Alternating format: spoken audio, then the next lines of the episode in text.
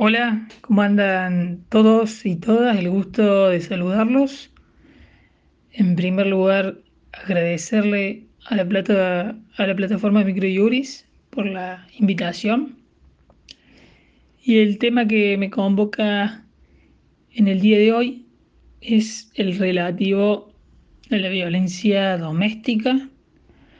a la violencia familiar en, en estas épocas de, de pandemia. En primer lugar, lo importante es circunscribir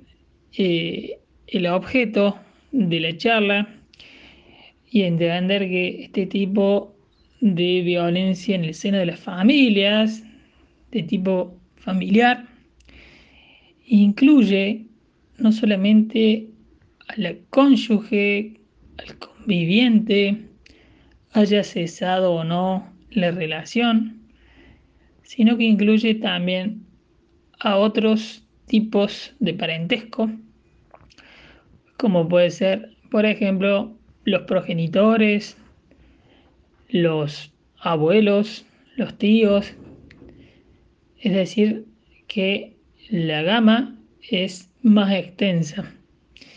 Es una violencia de género bajo la modalidad doméstica,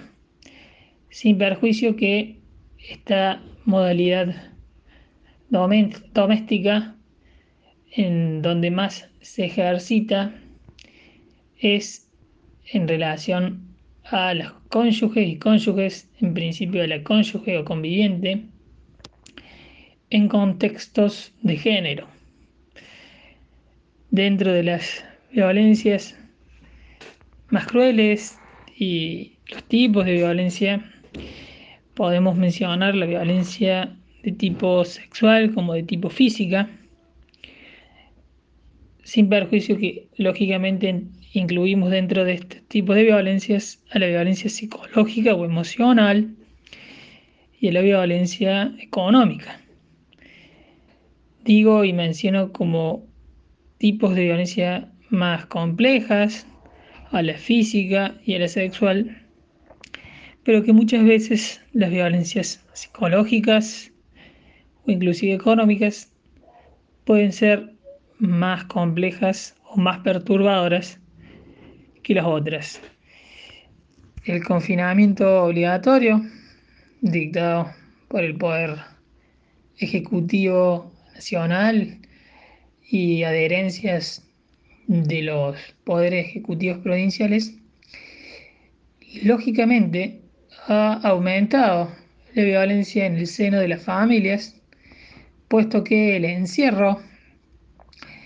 las convivencias de largas horas generan distintas discusiones, a más de las que anteriormente existían, eh, producto lógicamente de una pandemia y que eh, algunos autores especialistas hoy en día nos hablan de que esto es una sindemia, porque incluimos no solamente la pandemia del COVID-19, sino otras también como lo puede ser la violencia de género. Ello como primer punto. Y en lo relativo al trabajo y a las medidas que tuvieron que disponer o adoptar los jueces con competencia en violencia familiar en estos tiempos. Ha aumentado, han tenido que aumentar la creatividad en este tipo de medidas tendientes a hacer cesar la violencia en el ámbito de las familias, más allá de la intervención del fuero penal en lo que respecta a la investigación del ilícito o los ilícitos penales que se han cometido producto de esta situación de violencia doméstica. Decimos esto porque lógicamente han aumentado este tipo de denuncias, no solamente las de violencia en el ámbito doméstico, sino también otro tipo de denuncias por violencia de género y otras modalidades, como lo que puede ser en el ámbito laboral, violencia mediática, entre otras. Bueno, en principio em, los jueces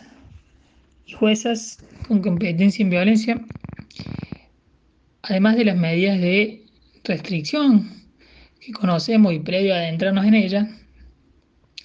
también han tenido la posibilidad, como, como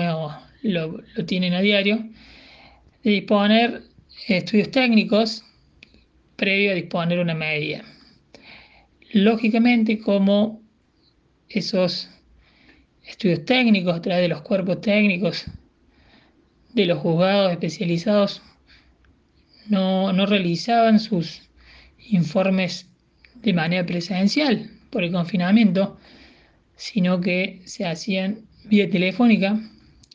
En muchas oportunidades, cuando los mismos eran infructuosos, se adoptaban otro tipo de medidas, como lo era, por ejemplo, una constatación policial y que personal, sea personal policial el encargado de personarse en la vivienda de quien hizo una denuncia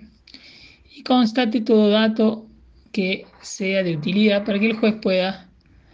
adoptar una medida de resguardo o de restricción.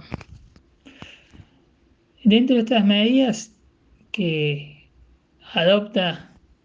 el juez de violencia familiar y que se han visto agravadas lógicamente por la pandemia, podemos mencionar la relativa a la exclusión del hogar familiar del denunciado, lo que muchas veces podía generar eh, problemas, puesto que esa persona no tenía a dónde ir y que tampoco podía deambular en la calle por el confinamiento. A su vez, también se han dispuesto, como se disponen a diario, medidas de prohibición de acercamiento y comunicación entre denunciante y denunciado, algunas de ellas con radios de tanta cantidad de metros, lo que también generaba complejidades en cuanto que el denunciado no podía cumplir con esa cantidad de metros, ya que no conseguía otra morada que, que cumplimente con dicha manda judicial, por ejemplo, es otra de las complejidades que se han suscitado,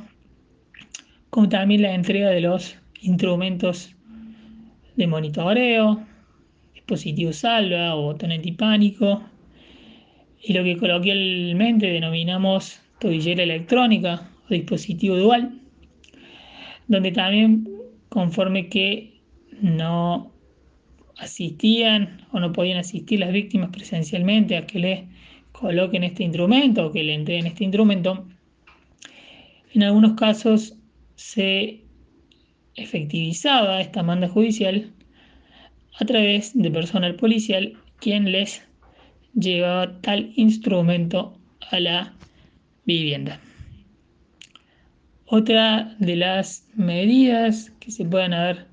dispuesto y que obviamente la pandemia generó que los jueces y jueces de violencia tengan en, tengan en cuenta eh, la situación en la que estamos afrontando es el de la consigna policial, ya que como no se podía efectivizar la entrega de estos dispositivos salvo igual, de alguna forma había que proteger a la víctima. Consigna policial o patrullaje. Eh, a su vez, en lo referido a los tratamientos especializados tanto para víctima como victimario, tanto los polos especializados en tratamiento para víctima como victimario han ideado otras alternativas, puesto que estos tratamientos tampoco se hacían de forma presencial y se han realizado a través de la vía remota. Lo mismo en lo que refiere a las audiencias, que son fundamentales para que el juez escuche eh, de manera presencial, tanto a la víctima como al victimario, han tenido que modificarse en lo que refiere a su presencialidad y se han adoptado de manera remota. Se han utilizado otras técnicas de comunicación, fruto y gracias a los avances de las tecnologías y de las comunicaciones, como lo puede ser el aumento de las llamadas de tipo telefónicas a las víctimas para conocer sobre su situación, a los fines que las mismas comparezcan, que estén presentes el día de la audiencia, que tengan su teléfono celular a mano, que tengan WhatsApp para poder hacer una videollamada. Es decir, se han tenido, se han tenido en cuenta distintas particularidades a los fines de efectivizar todo tipo de medidas tendientes a proteger a las víctimas. Lógicamente, eh,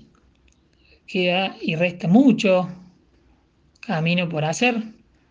porque, como bien les dije, eh, la violencia en el seno familiar ha aumentado con esta pandemia, lo cual lógicamente hace que se deban redoblar los esfuerzos en fines de hacer cesar las situaciones de violencia familiar que tanto azotan y desgastan tanto a las víctimas como a toda la sociedad en general. Bueno, espero que les haya resultado interesante esta charla y nos encontraremos en otra oportunidad. Saludos.